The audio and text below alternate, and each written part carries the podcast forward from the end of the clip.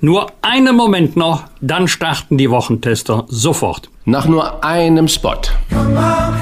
Hören Sie jetzt den neuen Podcast der Apothekenumschau. Siege der Medizin. Erzählt von Ulrich Nöthen. Seien Sie gespannt auf eine Zeitreise zu den bahnbrechenden Entdeckungen der Medizin. Jetzt überall, wo es Podcasts gibt. Was war? Was wird? Bosbach und Rach. Die Wochentester. Das Interview. Powered bei Redaktionsnetzwerk Deutschland und Kölner Stadtanzeiger. Und hier sind die Wochentester. Wolfgang Bosbach und Christian Rach. Hallo und herzlich willkommen, Christian Rach, hier heute aus Köln. Und ein freundliches Hallo auch von Wolfgang Bosbach aus Bergisch Gladbach. Sie hören heute eine Interviewfolge der Wochentester mit der Volt-Spitzenkandidatin Rebecca Müller. Der Wochentester Wahlcheck gleich.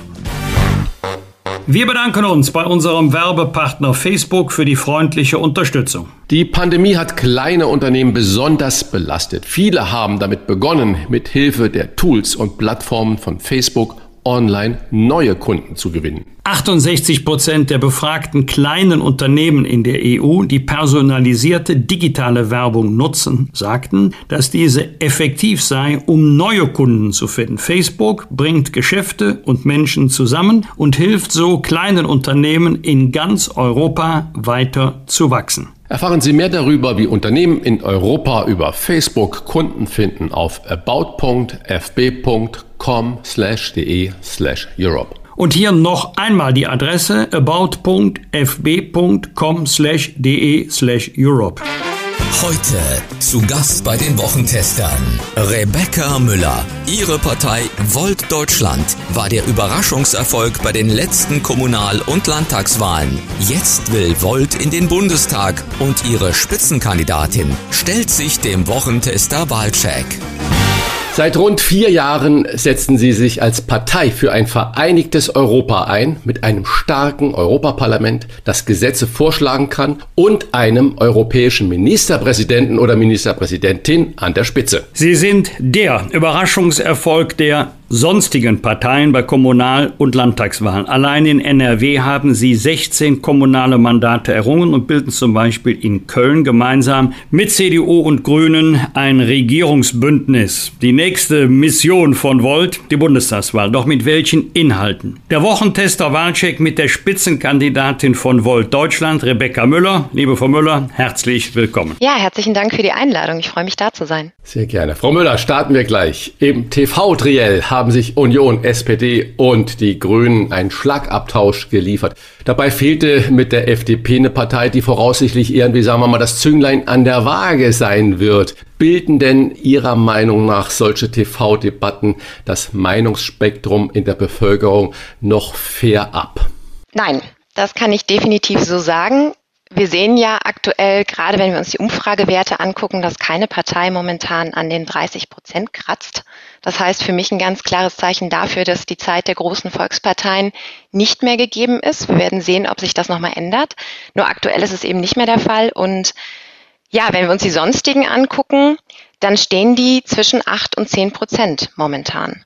Und das zeigt natürlich, dass, wie auch Umfragen zeigen in der Bevölkerung, die Menschen sich eine politische Veränderung wünschen, die nicht unbedingt durch die etablierten Parteien abgedeckt ist. Sie sind mit Ihrer Partei unter anderem im Kölner Stadtrat mit knapp fünf Prozent der Stimmen der Überraschungserfolg bei der letzten Kommunalwahl gewesen und regieren dort gemeinsam mit der Union und mit den Grünen. Wie gut klappt das inhaltlich? Ist das eher reibungslos oder ist das schwierig?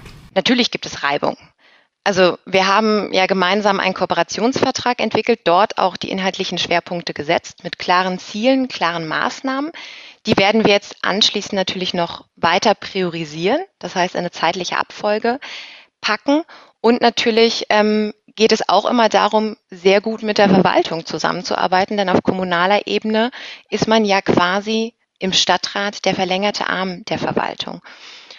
Im Bündnis selber klappt es gut in der Abstimmung. Wir grooven uns da immer noch ein bisschen ein, würde ich sagen. Das ist das, was ich mitbekomme. Ähm, nichtsdestotrotz gibt es natürlich bei äh, konkreten inhaltlichen Themen, wenn es um die Themen Verkehr geht beispielsweise oder auch um das Thema Klima, häufig auch mal Reibungspunkte.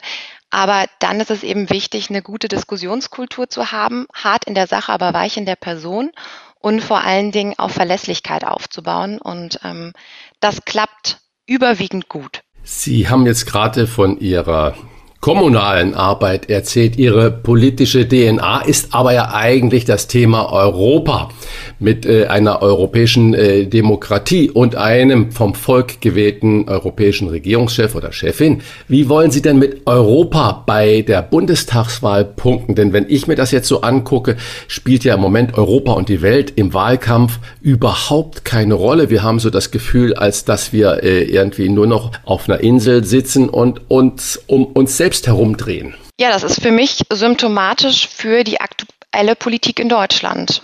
Der Blick über den Tellerrand ist zu komplex und wird nicht gewagt. Und wir sehen eben, also das ist meine feste Überzeugung, das ist eben auch der Grund, warum ich bei Volt aktiv bin, weil wir bei Volt überzeugt sind, die großen Herausforderungen unserer Zeit machen ja nicht an den Landesgrenzen, an den nationalen Grenzen halt, sondern Klimakrise, die Pandemie, aber eben auch Themen wie die digitale Transformation oder eine ja, menschengerechte Migrationspolitik sind alles Themen, die wir europäisch eigentlich global, aber eben grenzübergreifend vor allen Dingen lösen müssen, weil ansonsten ähm, funktioniert das Ganze nicht. Lassen Sie uns über die großen Themen sprechen, die Deutschland bestimmen werden, jetzt und sicherlich auch noch in nächster Zeit. Erstes Thema Corona. Die Hospitalisierung ist nun nach dem Willen von Bundesgesundheitsminister Jens Spahn das entscheidende Kriterium zur Bewertung der Corona-Lage.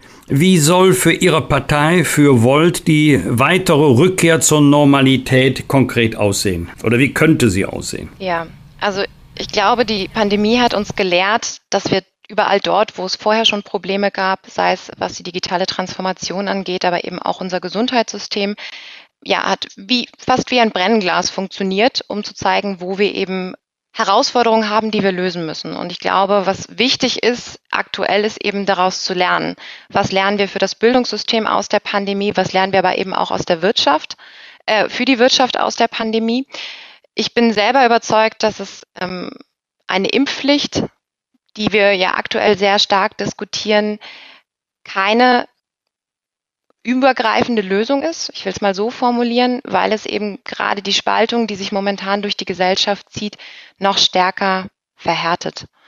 Ich denke, wir müssen viel stärker auf Informationskampagnen, auf kurzfristige Impfangebote setzen, direkt zu den Leuten gehen, mit lokalen Teams, die ähm, sich wirklich in der lokalen Community auch auskennen und die Leute konkret ansprechen können und natürlich weiterhin bei der Maskenpflicht bleiben allerdings nicht ähm, im Freien. Das ist meine persönliche Perspektive. Und wir müssen natürlich dafür sorgen, dass es eine konkrete Kontaktnachverfolgung gibt. Das heißt, die Corona-Warn-App beispielsweise in den Landesverordnungen verpflichtend einführen, statt die Luca-App. Aber Frau Müller, wird das ja. nicht schon überall getan? Sie erzählen das jetzt so, als würden die Gesundheitsämter nicht nachverfolgen oder als würden diese Impfteams nicht jetzt schon in diese kleinen Stadtviertel oder vor Supermärkten oder Diskotheken sogar impfen. Das ist doch jetzt nichts Neues. Warum ist denn Dänemark oder die Niederlande so viel besser als wir? Wir sind in, in, in weltweitem Vergleich nur auf Rang 37. Was glauben Sie, was ist denn die Ursache? Ist das nur mangelnde Information oder was, was hindert uns? Ich glaube, dass es auch damit zusammenhängt äh, Vertrauen in die politischen Institutionen und Vertrauen in eben das, was passiert ist über diese Zeit. Also dass beispielsweise die Impfthematik ähm, lange verschlafen wurde, auch in Deutschland, dass das eben dazu geführt hat, dass die Menschen eher zurückhaltend sind. Und ich denke schon, dass wir jetzt ähm, die richtigen Schritte gerade tun. Nichtsdestotrotz beispielsweise ähm, auch eine europäische Lösung wenn es um das Thema Impfen geht, wenn es um das Thema Gesundheitsversorgung geht. Also der Blick in die Zukunft und wie können wir eben ein resilientes Gesundheitssystem entwickeln. Die Hospitalisierungsrate ist da natürlich mit ein Faktor.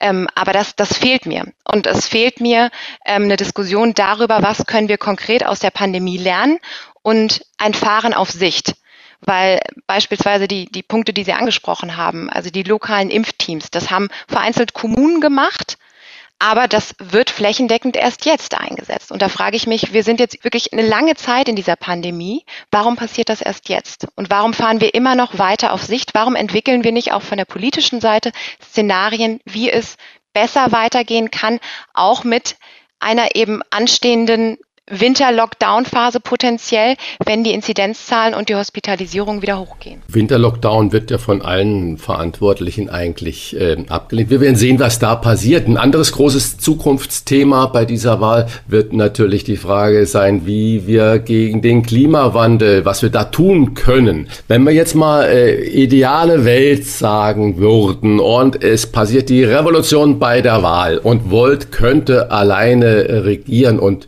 könnte entscheiden, mit welcher Maßnahme würden Sie denn oder Ihre Partei beginnen beim Klimaschutz? Was wäre das Erste, was Sie tun würden? Uh, das ist äh, das Thema Klimaschutz ist ja sehr komplex und dementsprechend ähm, muss man da auch von vielen Bereichen angreifen beziehungsweise auf alle Sektoren gucken. Also was aus meiner das ist Sicht im Gesundheitswesen genauso. Ja, absolut. Ja, ähm, ich glaube, ja. das ist in allen Bereichen so. Also ich glaube, wir müssen uns davon verabschieden, dass wir einseitige Lösungen haben, gerade in der Politik, sondern es sind immer komplexe Probleme, die natürlich irgendwo runtergebrochen werden müssen auf Lösungen, die dann tatsächlich auch umsetzbar sind. Aber zum Thema Klimaschutz. Uns ist wichtig, dass wir vor allen Dingen Aufmerksamkeit und Bewusstsein dafür schaffen, dass es uns nur noch ein sehr knappes Zeitfenster bleibt, um das 1,5 Grad Limit einzuhalten. In Deutschland ist das, wenn wir so weitermachen mit unserem CO2-Budget 2023 erreicht. Das heißt, wir müssen hier sehr schnell handeln und wir müssen vor allen Dingen flächendeckend handeln. Für uns Aber bedeutet was würden das, Sie denn tun? Genau, dazu komme ich jetzt. Für uns bedeutet das zu sagen, wir wollen CO2-Neutralität in Deutschland bis 2035, 2040 Klimaneutralität Deutschland und europaweit mit einem europäischen Blick auf den Klimaschutz, ein CO2-Preis und in allen relevanten Sektoren, das heißt ähm, in der Energiesparte dort ganz konsequent auf Erneuerbare setzen, Solar- und Windkraft, die sehr stark ausbauen. Was das Thema Bauen und Wohnen angeht, hier auch stark darauf setzen, dass wir nachhaltiger bauen, weniger Flächenversiegelung natürlich, aber eben auch ähm, Modernisierungsprogramme durchführen und da eine starke Förderung reingehen. Und dann natürlich das Thema Mobilität. Sehr stark auf die Bahn setzen, den ÖPNV ausbauen und eben dafür sorgen, dass es ein flächendeckendes Mobilitätsangebot gibt als Alternative zum Individualverkehr. Wird mehr Klimaschutz für uns alle teurer? Das fragen sich im Wahlkampf sicherlich viele Menschen. Welche Antwort können Sie den Wählerinnen und Wählern von Volt geben? Also ich würde die Frage umdrehen, weil kein Klimaschutz wird uns sehr teuer zu stehen kommen. Wir sehen es aktuell, wenn wir uns die Flutkatastrophen in Nordrhein-Westfalen und Rheinland-Pfalz angucken, wie hoch die Schäden sind.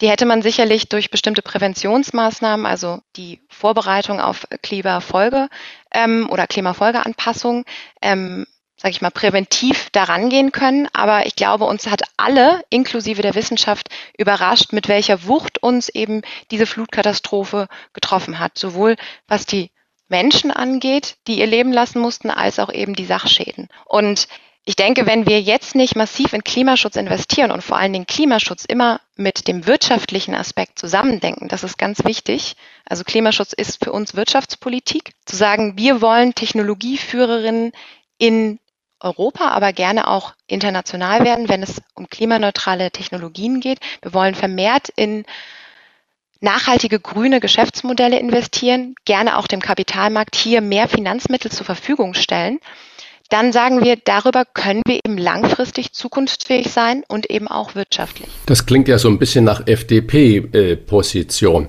Wenn ich jetzt die Menschen betrachte, die hatten jetzt alle ein unglaublich äh, schweres ein oder zwei Jahre, kann man ja schon fast sagen, mit äh, der Corona-Auswirkung hinter sich. Die Regierung hat vieles getan, vor allen Dingen unglaublich viel Geld in die Hand genommen. Das heißt, irgendwann muss das Ganze ja zurückbezahlt werden. Und wenn ich jetzt wieder an die normale, in Anführungsstriche, Bevölkerung denke, wieder ideale Welt, wenn Sie an der Regierung wären, könnten Sie garantieren, dass zum Beispiel die Ausgaben für die Sozialversicherungen stabil bleiben würden? Also ich muss vielleicht vorab erstmal sagen, dass ich ähm, während der Pandemie persönlich extrem dankbar bin oder war, in Deutschland zu leben. Ich ähm, bin selber in den Genuss von Kurzarbeitergeld gekommen und ähm, muss sagen, dass das ein wahnsinnig tolles Instrument ist, um eben auch die Wirtschaft am Laufen zu halten. Ich muss ehrlich gestehen, dass ich, wenn wir an der Regierung sind, nicht garantieren kann, die Sozialversicherungsbeiträge, dass die gleich bleiben werden. Ich glaube aber, das kann niemand und jeder, der sich hinstellt und das aktuell tut, glaube ich, ist da nicht realistisch unterwegs. Kann man denn bei Volt auch, wenn man dort sein Kreuz macht, mit Entlastungen rechnen? Lassen wir es mal jetzt dahinstehen, ob Steuer- oder Sozialversicherungsbeiträge und wenn ja, so für welche Bevölkerungsgruppen? Ja, definitiv. Also es geht für uns vor allen Dingen um eine Umverteilung. Wir sehen, dass die soziale Mobilität in den letzten Jahren massiv abgenommen hat. Das heißt beispielsweise gerade die junge Generation in unsicheren Jobverhältnissen, die haben sich verdoppelt es ist, ähm, diverse Menschen kommen in eine zunehmend prekäre Lage und da geht es uns vor allen Dingen darum, eben die Menschen und die Berufsbilder zu stärken, die aktuell eigentlich nicht mehr davon leben können, was sie tagtäglich verdienen, auch wenn sie eigentlich eine 40-Stunden-Woche haben. Das heißt, ähm, hier eben anzusetzen und nicht unbedingt mit Steuererleichterungen, aber gerade zu sagen, die Hartz-IV-Sätze beispielsweise hochzuheben, ähm, Ausbildungsberufe zu stärken und hier eben eine höhere Vergütung anzusetzen, gerade in den Pflegeberufen anzusetzen, eine höhere Vergütung, aber eben auch zu gucken, dass eben die Rentenbeiträge beziehungsweise im Alter die Rente höher ausfallen wird.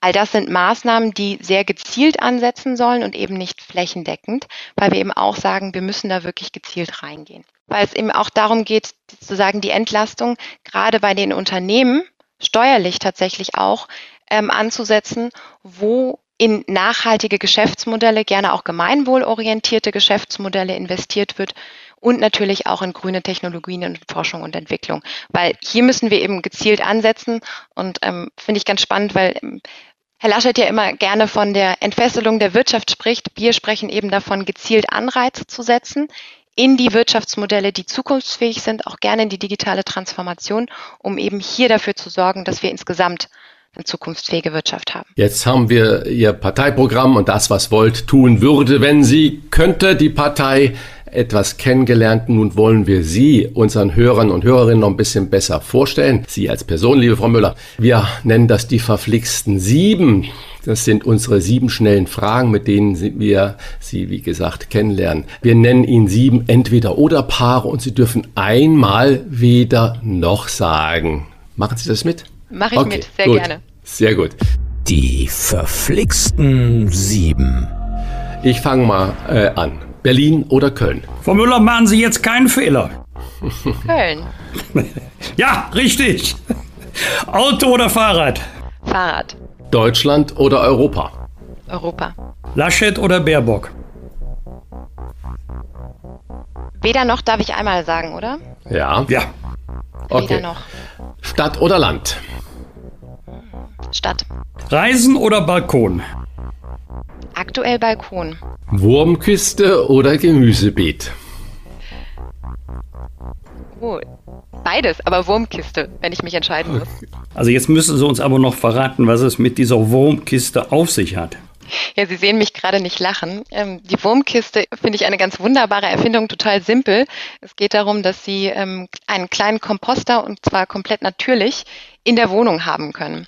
Das heißt, ich habe eine Holzkiste hier stehen in meinem Flur, wo Kompostwürmer drin sind und ich entsorge meine Gemüsereste, Obstreste in dieser Wurmkiste. Die Würmer zersetzen das dann. Es dauert natürlich eine Zeit, aber dadurch entsteht ähm, unglaublich nährreiche Erde, die gerade für Gemüseanzucht, also Tomaten oder so, die Tomaten sehr gut wachsen lässt. Und Sie haben auch keine Sorge, dass die mal nachts ausbüchsen und Sie besuchen. Ist, die, ist, die, ist, verschlossen. Also, äh, Ach so! Schon, die, ja, ja, ja, um Gottes Willen, ja.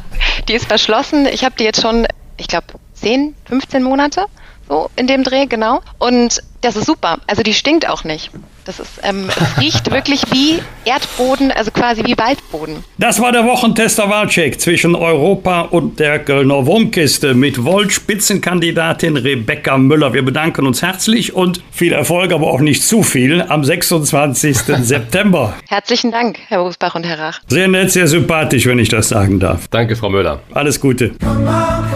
Hören Sie jetzt den neuen Podcast der Apothekenumschau. Siege der Medizin. Erzählt von Ulrich Nöthen. Seien Sie gespannt auf eine Zeitreise zu den bahnbrechenden Entdeckungen der Medizin. Jetzt überall, wo es Podcasts gibt. Das waren die Wochentester, das Interview mit Unterstützung vom Kölner Stadtanzeiger und dem Redaktionsnetzwerk Deutschland. Wenn Sie Kritik, Lob oder einfach nur eine Anregung für unseren Podcast haben, schreiben Sie uns auf unser Internet und auf unserer Facebook-Seite.